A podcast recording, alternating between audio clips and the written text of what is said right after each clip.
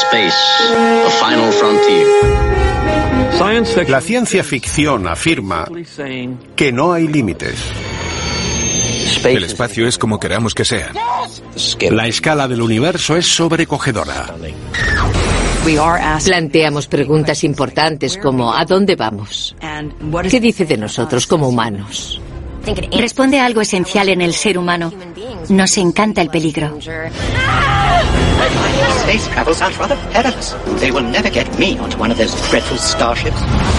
La ciencia ficción inspiró a los pioneros que nos llevaron a la Luna. Y eso es solo el principio. Mantiene viva la esperanza de hacer mayores descubrimientos. Sentimos demasiada curiosidad por la galaxia. What has the galaxy ever done for you? Why would you want to save it? Because I'm one of the idiots who lives in it. La humanidad está programada para explorar y saquear. Somos ciudadanos de la galaxia. También es nuestro hogar.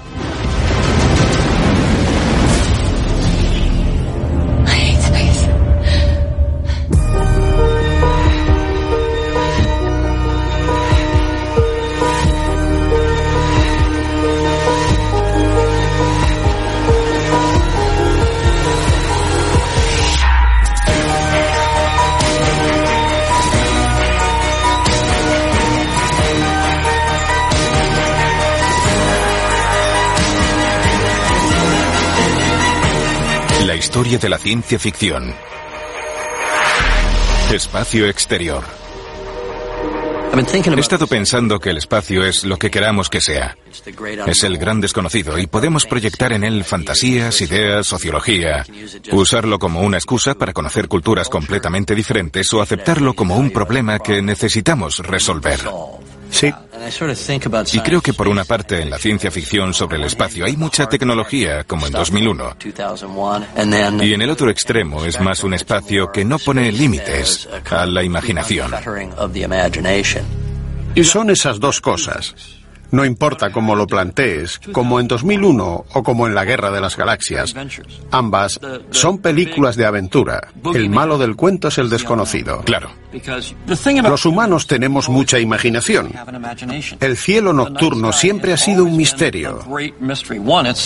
Nos da miedo porque si sales fuera te pueden comer y porque hay cosas ahí arriba, las estrellas, los planetas. Ya. Debe haber un significado. Como una atracción primitiva. Sí, el hombre es curioso. La curiosidad y la imaginación forman historias. Una conexión mística. Una conexión mística con el cielo. Sí, eso. Con las estrellas y demás relacionada directamente con nosotros. ¿No es lo que intentamos hacer con nuestras películas? Sí. Captar un poco de esa atracción y ponerla en un cine para sentir lo que sería estar ahí fuera. Houston, I have a bad feeling about this mission. Alfonso Cuarón utiliza la cámara al principio de Gravity en un plano secuencia para mostrarnos a George Clooney y a Sandra Bullock flotando en el espacio. Son imágenes que nos dejan ver lo pequeño que es el ser humano comparado con todo el planeta. Y luego gira la cámara y ves lo pequeño que es el ser humano comparado con la inmensidad del universo.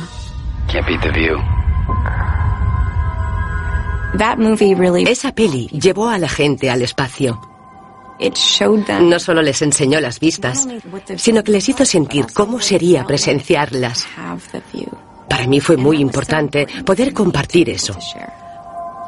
Porque las vistas son inimaginables. Todo se veía muy claro e impecable. Casi duele a la vista por la nitidez de los bordes. Era enorme. So what do you like about being up here?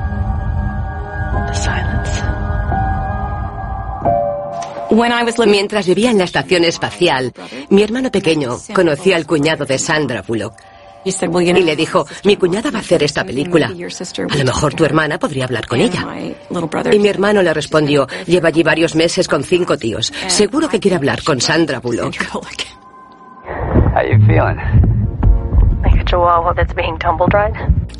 Quería saber cómo me sentía al despertarme por la mañana, que era lo más difícil, lo más fácil,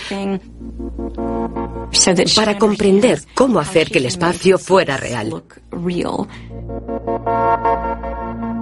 Creo que Sandra parecía más decidida que novata.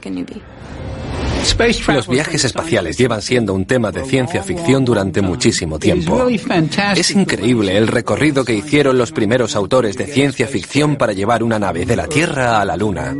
George Méliès era un mago que se enamoró del nuevo arte de la cinematografía.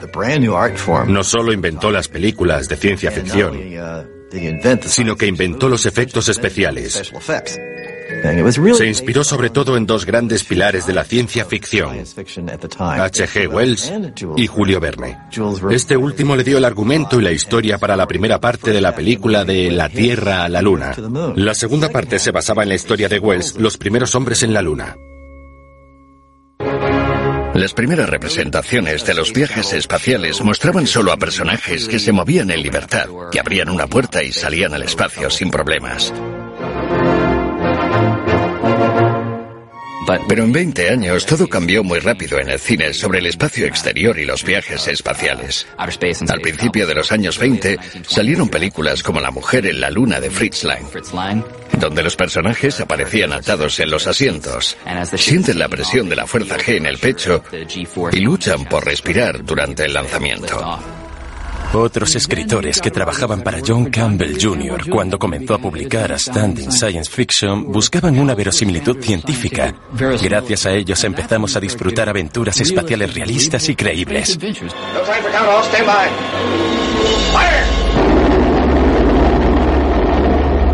Tell us about this trip to the moon. Do you, do you think this is possible? Oh, yes, yes, it's quite possible. We're here, aren't we? Not only are we here, but uh, it can be done. It can be done as soon as anyone is willing to put the bill to do it. Robert Heinlein fue el gurú de la ciencia ficción dura, pero creo que fue más que eso, el gurú de la ciencia ficción lógica. Heinlein planteó la pregunta básica de la ciencia ficción dura. ¿Cómo se hace? ¿Cómo se resuelve ese problema? Hoy sigue siendo una de las temáticas principales.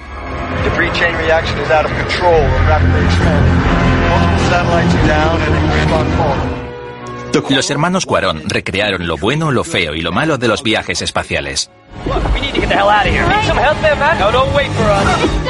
Una de las cosas que debatí con los hermanos Cuarón fue el síndrome de Kessler y el hecho de que un satélite destruido genere basura espacial que destruya más satélites. La basura espacial es un problema para las naves que viajan hoy en día por la órbita baja terrestre. A la velocidad que viaja esta basura, un objeto pequeño como un tornillo te golpea con la misma energía cinética que un obús. Gravity es visualmente atractiva gracias a su dinamismo irrefrenable. El mínimo fallo puede desencadenar una serie de catástrofes, una tras otra. Basta con eso. El único error que yo le veo a la película es que si estás en una estación espacial, lo último que haría sería dejar marchar a George Clooney. El universo guarda muchos secretos. No sabemos nada, eso es lo único que sé con seguridad. Pero debemos salir de nuestro sistema solar, debemos llegar a otro sistema solar. Pero Einstein decía que no se puede viajar más rápido que la velocidad de la luz. La ciencia ficción afirma que no hay límites. Es verdad. Sé creativo, no importa lo que digan o lo que hayas estudiado, y di, puedo hacer lo que quiera. Estás en un universo totalmente distinto. A veces nos olvidamos de que el espacio es inconmensurable. Viajar a otra parte del universo nos llevaría décadas, cientos o miles de años con la tecnología actual. Lo medimos en años luz porque es lo que tarda la luz en recorrer esa distancia. Viajar más rápido que la luz es el santo grial de los viajes espaciales. Ahora mismo es nuestro balonium. El balonium es lo que creamos para que la historia funcione. Es diferente al Hangavium, que es lo que utilizas para distraer al lector o al espectador, y al Anoptanium. Si tuviéramos el balonium adecuado, podríamos viajar a mayor velocidad que la luz. Es la limitación perfecta para un artista. Si no podemos superar la velocidad de la luz, ¿cómo vamos a poder explorar el universo? Los escritores de ciencia ficción dirán que tenemos que crear una velocidad superior a la velocidad de la luz.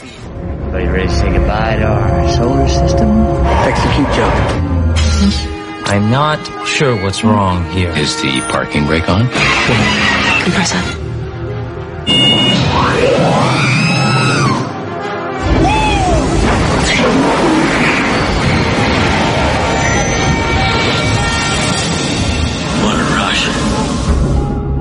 Con esa prisa, la ciencia ficción se embarca en una era de exploración.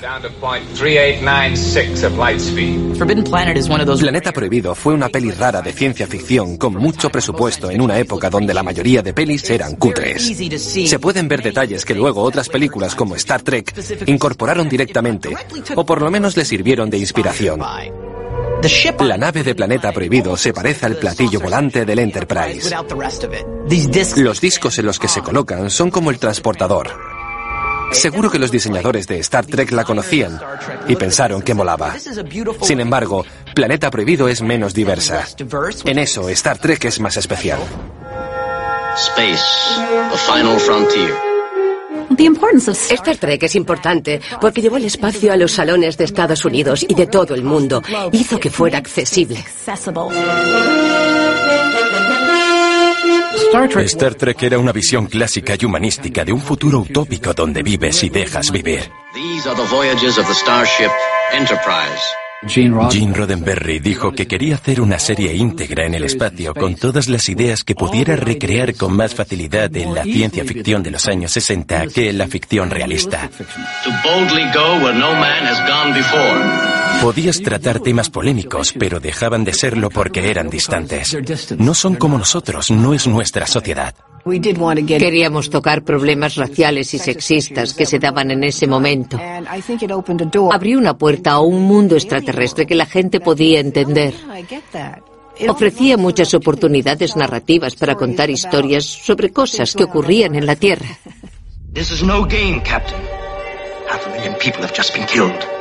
Hay un capítulo que se llama El Apocalipsis, en el que dos planetas hacen una guerra virtual. They fight their war with computers, totally. Computers don't kill a half a million people. Deaths have been registered. Of course, they have 24 hours to report. To report? To our disintegration machines. Al final Kirk dice, We're human beings with the blood of a million savage years on our hands. But we can stop it. We can admit that we're killers, but we're not going to kill today. Todas estas historias entrañaban un mensaje social. Jim sabía lo que hacía, al igual que lo sabían los guionistas. Star Trek era una forma de decir, podemos ser mejores. Las cosas no son necesariamente como deberían ser. What about the cast of the show? I'm told that NBC only wanted white males on the bridge, no women, no blacks. When I brought in a mixed racial crew, both the network and Desilu Studios, which had it at that time, came in saying, uh, What are you doing? You're going to ruin us. I can tell you. Te diré lo que me pasó la primera vez que vi Star Trek. Antes no había personas de color en el futuro. No existíamos en ninguna parte. Y entonces Gene Roddenberry creó este grupo donde una negra bellísima era la jefa de comunicaciones y no una sirvienta. I'm picking up a subspace distress call. Priority channel. It's from Space Station K7. Verla en ese puesto para mí fue extraordinario. Por eso recurrí a Jean para hacer Star Trek, la nueva generación. Por lo que Nichelle Nichols me enseñó que teníamos futuro en el mundo. What about you? You speak Romulan, Cadet? Uhura, all three dialects, sir. El día que conocí a Nichelle Nichols, estaba muy nerviosa, porque era la primera vez que interpretaba el papel de otra persona. No me juzgó, al contrario, me pasó el testigo y me animó a seguir adelante.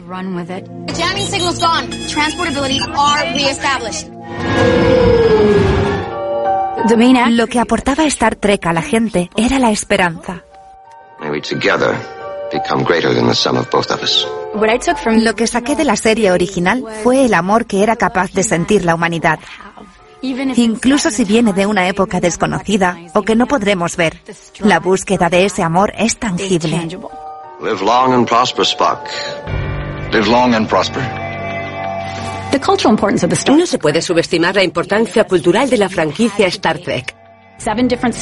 Ya hay siete series, trece películas y cientos de novelas, cómics, juegos de mesa, videojuegos y disfraces. A los fans nos encanta Star Trek porque nos dice que tendremos la oportunidad de encontrarnos en el espacio y de aprender unos de otros.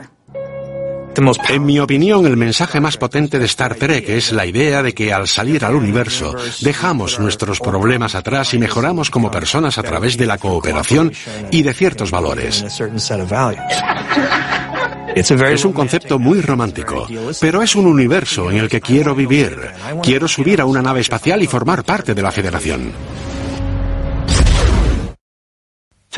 Para mí, 2001 es la mejor película de ciencia ficción del mundo. Es el viaje espacial por excelencia. Sí. Y es muy buena visualmente. Es perfecta. El plano de la Discovery apareciendo lentamente es precursor del primer plano de Star Wars. Sí. Que nos impresionó a todos. Seguramente 2001 me influyera más de lo que creo. Y al mismo tiempo me motivó. Es brillante. Creo que 2001 hizo que se vieran las películas como un retrato más amplio e interesante en cuanto a viajes espaciales de lo que se había conseguido hasta la fecha. Todo era creíble, aunque nos dejara con la boca abierta. Todo era siempre muy real. Es el largometraje de ciencia ficción más meticuloso y acertado que pudieron crear entre Arthur C. Clarke, el escritor de ciencia ficción dura, y Stanley Kubrick, el cineasta visionario. Pensaron, solo necesitamos imagen que el público saque las conclusiones. Todo era sorprendente y con una innovación visual de enorme importancia. No por su realización, sino por su parte de salir al espacio exterior. Claro, también. Es a lo que ahora se enfrenta la realidad. Por eso se habla cada vez más de Marte. Pero tenemos que hacer que la gente diga, esta aventura es divertida.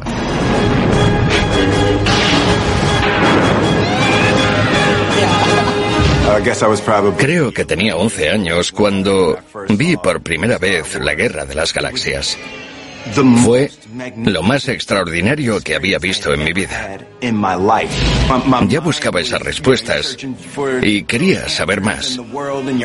Cuando vi Star Wars, supe que quería vivir en ese mundo. Llevo buscando una peli así toda mi carrera. Star Wars es un icono de la historia de la ciencia ficción sobre el espacio, porque abrió las puertas a la emoción y a la aventura de viajar entre planetas y nos hizo querer estar allí con los héroes. Construimos las cámaras, las impresoras ópticas, las miniaturas, todo en el mismo sitio. No era lo normal. Podíamos fabricar metal, maquinaria, reacciones químicas para las explosiones. Cosas que no se habían hecho antes. El primer plano de la peli fue complicado porque no sabíamos si iba a funcionar o no. Aparecía una miniatura del destructor imperial que medía un metro. Al verlo todos dijimos, increíble, es perfecto. Es una escena sorprendente que como espectador te impresiona por el potencial del espacio y ver hasta dónde podía llegar esa película. Fue una revolución.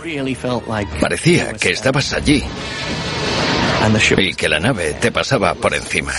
Lo cambió todo. Hablemos sobre lo que te influyó a la hora de crear la Guerra de las Galaxias. Porque es como si surgiera de tu cabeza. No. Ya hecha, pero radica en algo que nadie de este género conoce. Nada, nada de este mundo te viene ya hecho. Es un cúmulo de cosas que has visto y las regurgitas a tu manera, sacando lo mejor. Las letras se sacaron de Flash Gordon. El ángulo en el que sube por la pantalla y la justificación del texto, incluso el número de párrafos. También se inspiró mucho en las pelis de Akira Kurosawa.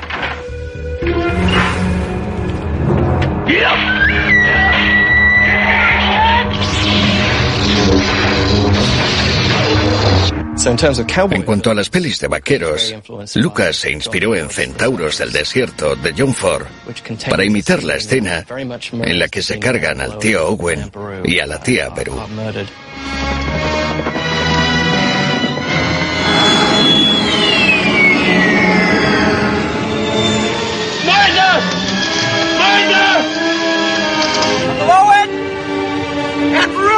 Por eso se decía que Star Wars era un western en el espacio. Algo esencial en la guerra de las galaxias era la adrenalina y el concepto de una trayectoria en el espacio. Y eso aportó cierta calidad visceral, en parte por ese subidón. Es interesante, cuanto más rápido te acercas a algo, más aumenta la velocidad. Por eso hicimos la trinchera de la estrella de la muerte. Para que la gente se subiera a una nave que viaja a gran velocidad y disfrutara de la sensación como si fuera real. Hay muchos planos buenos en la Guerra de las Galaxias, pero hay uno que hace que se me encoja el alma. Es cuando Luke ve la puesta de los dos soles. Tiene como un halo de melancolía. Es una escena con la que me identifiqué cuando era adolescente en Texas, con la que cualquier niño se podría identificar. Eso de no saber qué va a ocurrir ni qué va a ser de ti. Esa nostalgia hace que esta historia espacial sea algo que nos pasa a nosotros. Uno de los motivos por los que hice Star Wars fue dirigirla para niños de 12 años. A todo el mundo le gusta, pero estaba hecha para niños de 12 años. Todos tuvimos 12 años. Siempre digo que no hay que subestimar a los niños de 12 años, son más listos que nosotros. Pillan las cosas más rápido. Ya. Se trataba de hacerles pensar de manera distinta. Todo era subjetivo y onírico. Sí, ¿quién dice que los Wookiees no pueden volar? Claro que pueden. Claro. No iba a obedecer las normas. Si puedes imaginarlo, puedes hacerlo, pero si no sabes imaginarlo, es imposible. Sí, Porque es la prisión de tu mente. esa prisión de tu mente te permite hacerlo y puedes disfrutarlo e inventar muchas locuras. Sí, ahí está Chewbacca. Decían que era imposible que hubiera Wookiees en el espacio. ¿Cómo lo sabes? Tú solo revolucionaste la ciencia ficción de la cultura popular con la Guerra de las Galaxias en 1977. Habíamos tenido tres décadas de películas desalentadoras, distópicas, apocalípticas, y la ciencia ficción cada año recaudaba menos dinero. Y de repente apareciste con una nueva visión. Una visión de grandeza, de esperanza, de fuerza. Y ¡boom! Star Wars es un drama espacial, no es ciencia ficción. Es como ver una telenovela, pero en el espacio. Sí, pero es más que eso, y tú lo sabes. Ya, Es un neomito. ya, pero Cumple el papel que tenía el mito en la sociedad. sí, es mitología. Pero le diste una vuelta. No se me ocurre en ninguna película que jugara con el futuro usado. Siempre era brillante y perfecto. Era como un regalo que acababas de abrir en Navidad, con esa visión optimista. Y tú dijiste, no, el futuro lleva vivo miles de años. De ahí que el reptador de las arenas estuviera oxidado y todo estuviera un poco roto y usado. ¿De dónde viene esa idea? Porque no había precursor de eso. Pensé que tenía que parecer un sitio real. La transición de los viajes espaciales de la ciencia ficción entre los 60 y los 70 refleja un cambio de rumbo de la cultura de la época. El cinismo general de los 70 infectó esa visión del futuro. En plan, si llegásemos al espacio, las grandes corporaciones seguirían cargándoselo todo. Y así salieron pelis como Alien. Ves una nave donde ha pasado de todo. Tiene goteras. Sale vapor de las tuberías. Da asco. Y es un desastre. Look, I'm not gonna do any more work. We get this straightened out. Brett, you're guaranteed by law to get a share. Creo que no es casualidad que en muchas de estas películas el tándem militar e industrial sea el verdadero monstruo del espacio.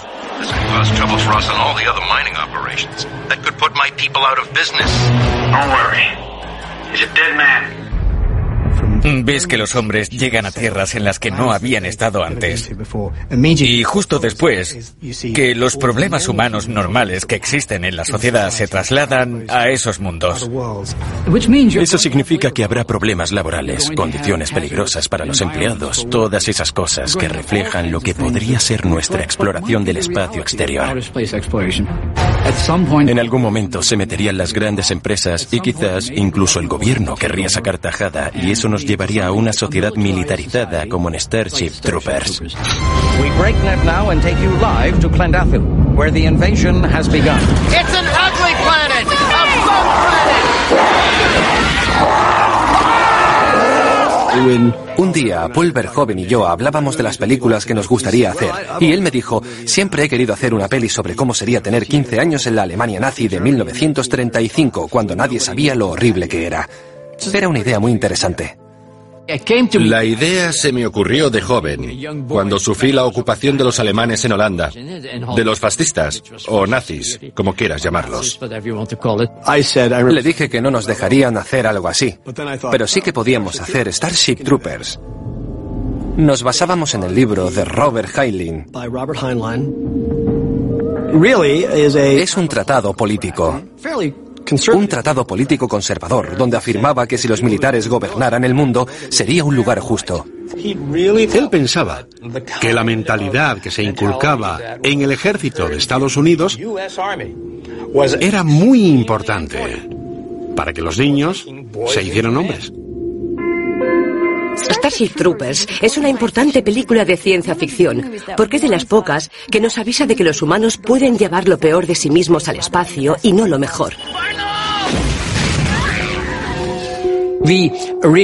Intentamos criticar lo que se hacía, sobre todo en los informativos. Esa manera de decir a la gente, te tienen que gustar estas personas, son héroes y heroínas. Por cierto, seguramente sean fascistas.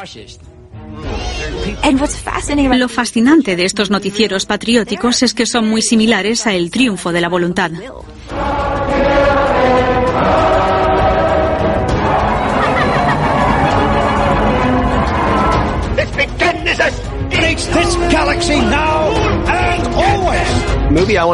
La peli que yo quería hacer era sobre la guerra y la propaganda. Y por qué fuimos a la guerra y lo que ocurre cuando vamos. Pero quería contarlo como si fuera una película de serie B de los 50. En Starship Troopers, Troy Donahue y Sandra Dee van al espacio, luchan contra bichos mutantes y se vuelven nazis. Ese sería mi resumen. A la idea de que la humanidad es exploración le sigue la colonización y el saqueo. Siempre ha sido así. He figured that he could get an alien back through quarantine if one of us was impregnated. I don't know which species is worse. You don't see them each other over for a damn percentage. Lo que vemos en la ciencia ficción cuando exploramos el universo es que nos llevamos nuestro bagaje con nosotros. Mis padres opinaban que la televisión, te hablo de los años 50, era una mala influencia, así que no me dejaban verla. Solo podía ver cosas como los recién casados de Jackie Gleason. Claro, ya. Así que empecé a imaginarme mis propias pelis. No podía ver la tele, solo podía imaginar cosas que me entretuvieran.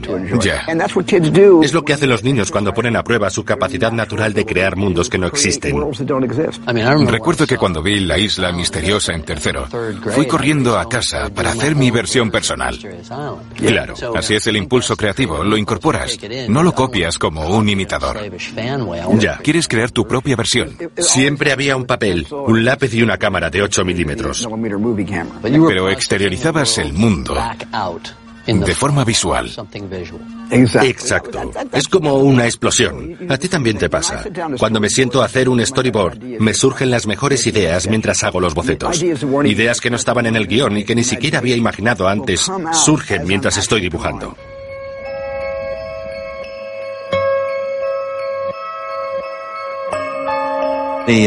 A veces se ignoran a los artistas de la historia de la ciencia ficción.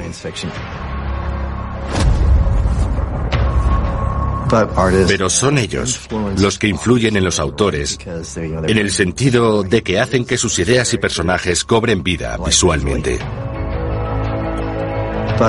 Si te pones a pensar en todo lo que has visto de ciencia ficción, serán cosas que ha creado un artista. Chesley Bonestell es el padre del arte espacial o arte astronómico. Empezó a pintar en los años 40 unas obras de un realismo extraordinario. Hoy en día, Podemos encontrar astrónomos, astronautas, astrofísicos e ingenieros que se dedican a lo que se dedican, porque de niños se maravillaron con Chelsea Bonestel. La mayor ventaja de la ciencia ficción es que puedes dibujar cualquier cosa en el gran lienzo del espacio. Todo está ahí para que utilices tu imaginación. Al crear mundos, también creas una sociedad, un planeta y unas personas desde cero. Puede que no sean personas como tú y yo, pero son personas. Todas las plantas del impresionante bosque de Pandora, aunque solo aparezcan un segundo, tienen un nombre en inglés, en latín, en Navi y seguramente una descripción de dos páginas sobre su medio natural cómo se reproduce, cómo la usan los Navi. Si con eso vas a ir al detalle, no puedes escatimar en el idioma. Tienes que crear un producto cohesionado. Yo escribí el idioma. Son como 400 palabras. Hice un pequeño diccionario. Es gracioso porque solo lo hablábamos dos personas. Mila y yo. A las dos semanas se nos daba bastante bien.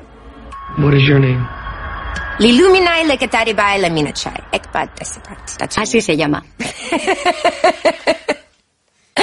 Creo que he dicho el nombre de pila y el apellido. Pero no me preguntes cuál es cuál. Trabajar con Luc Besson, guionista y director del Quinto Elemento, me cambió la vida.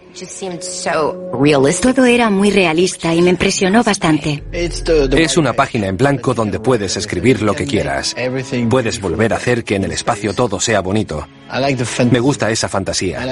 Me gusta coger un tema, como la ley, la policía o la comida. Y ponerme a escribir 10 o 15 páginas sobre eso. Luego se lo doy a los actores para que la historia quede clara y pulida, aunque nunca salga en pantalla. La ciencia ficción seguramente es la mejor forma de abrir la mente. Es el aceite que engrasa las puertas para que no suenen y cueste tanto abrirlas. El espacio es un lienzo en el que puedes dibujar lo que quieras y donde no hay límites porque, por definición, el futuro no tiene límites. Y aunque lo tuviera, no lo conocemos. A los ocho o nueve años, estaba obsesionado con crear planetas. Creaba mundos y universos desde cero, incluso a esa edad. Luego, escribí las novelas visuales de Guardianes de la Galaxia. Cientos de páginas sobre las diferentes culturas, cómo son y cómo piensan.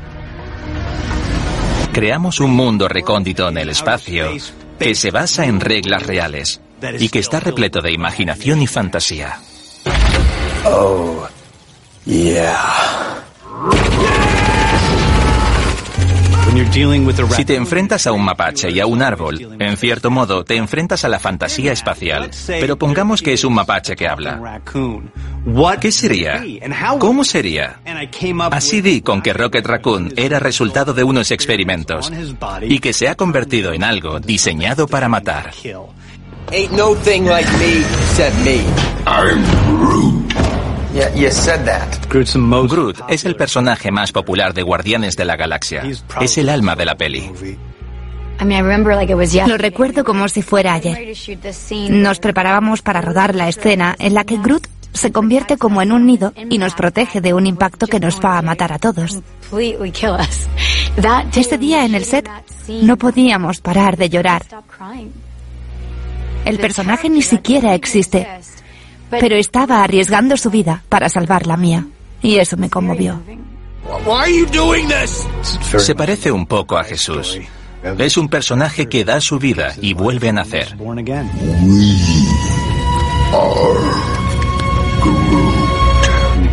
Somos Groot es la frase sobre la que se sustenta el resto de la película. Se trata de ver a un mapache, un ser humano, una asesina verde y una bestia enorme formar una familia por primera vez en el espacio. Por eso es ciencia ficción. Por esa familia del espacio exterior. Today it is you who learn the power of Mars. Tomorrow it will be the whole world. Dreaming. Is it about Mars? The angry red planet. We're heading straight for Mars. Ooh, Mars is burning up. Good God, I'm on Mars. Hace 50 años, el espacio era un lugar extraordinariamente hostil. Y luego seguimos la trayectoria de la ciencia ficción, que era explorar el resto del universo. Ahora mismo el sistema solar está a nuestro alcance. Lo más cerca que Marte llega a estar de nosotros es 58 millones de kilómetros. En años luz no es tanto. Es una distancia corta en comparación. Historias como las de Marte nos hacen pensar que esto es lo que podemos hacer y haremos de forma cotidiana. I gotta figure out a way to grow three years worth of food here on a planet where nothing grows. En Marte, ves a una persona inteligente actuando de manera inteligente. Utiliza su cerebro para resolver problemas en lugar de una espada láser o una pistola. They say that once you grow crops somewhere, you've officially colonized it. So, technically, I colonized Mars. Lo genial de Marte de Andy Weir es que hace que la experiencia parezca algo cotidiano. ¿Te puedes imaginar cómo Mark Watney no es que siga adelante porque no sufra contratiempos, sino que se encuentra con todos los contratiempos posibles? Y le ves sobreponerse a ellos y te hace pensar que tú también podrías. Es inspirador, pero también muy útil. account for the excess oxygen that I've been exhaling when I did my calculations. Because I'm stupid. Toda la historia es una serie de catastróficas desdichas. La solución a este problema inmediato le lleva al siguiente problema, y al siguiente, y al siguiente. Yo diría que ese estilo de ir solucionando problemas típico de Arthur Clarke y de Robert Heinlein me inspiraron al escribir Marte, aunque también me inspiró para esta película el Apolo 13, tanto el suceso real como la peli. Uh, this is Houston. Uh, say again, please. Houston, we have a problem. Mi padre es físico de partículas y mi madre ingeniera eléctrica, así que yo estaba obligado a ser un friki. Hay una escena graciosa en la que le dicen que todo lo que escribe se está viendo en directo en todo el mundo.